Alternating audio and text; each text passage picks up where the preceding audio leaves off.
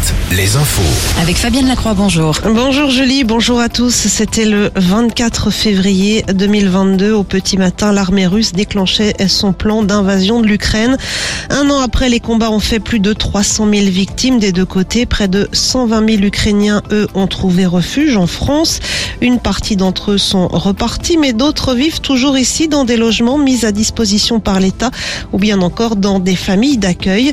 Les enfants, eux, sont scolarisés. Le commentaire à ce sujet de François Blanchet, maire de Saint-Gilles-Croix-de-Vie, mais aussi président de l'association Les Petits Souliers. Ça s'est extrêmement bien passé. Il y a eu un vrai bel élan de solidarité euh, partout, euh, et, et, en particulier euh, sur la Vendée, des écoles, que ce soit le public ou le privé.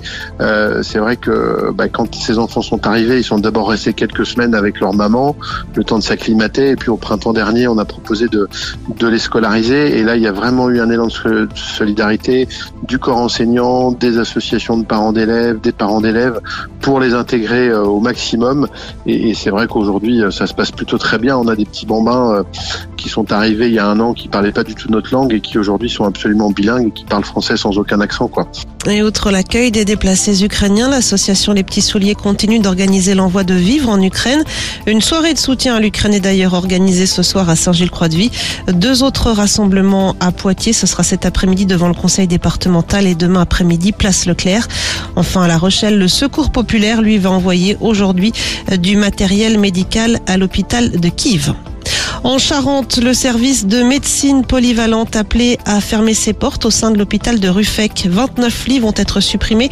Il n'y a pas assez de médecins pour assurer le fonctionnement de ce service destiné aux patients des urgences qui attendent d'être réorientés dans un service adapté. Hier, plusieurs dizaines de personnes ont manifesté contre cette fermeture programmée. Les sports, l'équipe de France de basket victorieuse hier soir en République tchèque est attendue aujourd'hui à Angers. Les Bleus joueront dimanche à l'Arena Loire de Trélazé face à la Lituanie pour le compte des qualifications au Mondial 2023, une compétition pour laquelle les Bleus sont déjà qualifiés. Et puis en foot, en Ligue Europa, c'est fini pour Nantes, Rennes et Monaco. Les trois derniers clubs français encore en lice ont été éliminés hier au stade des 16e de finale.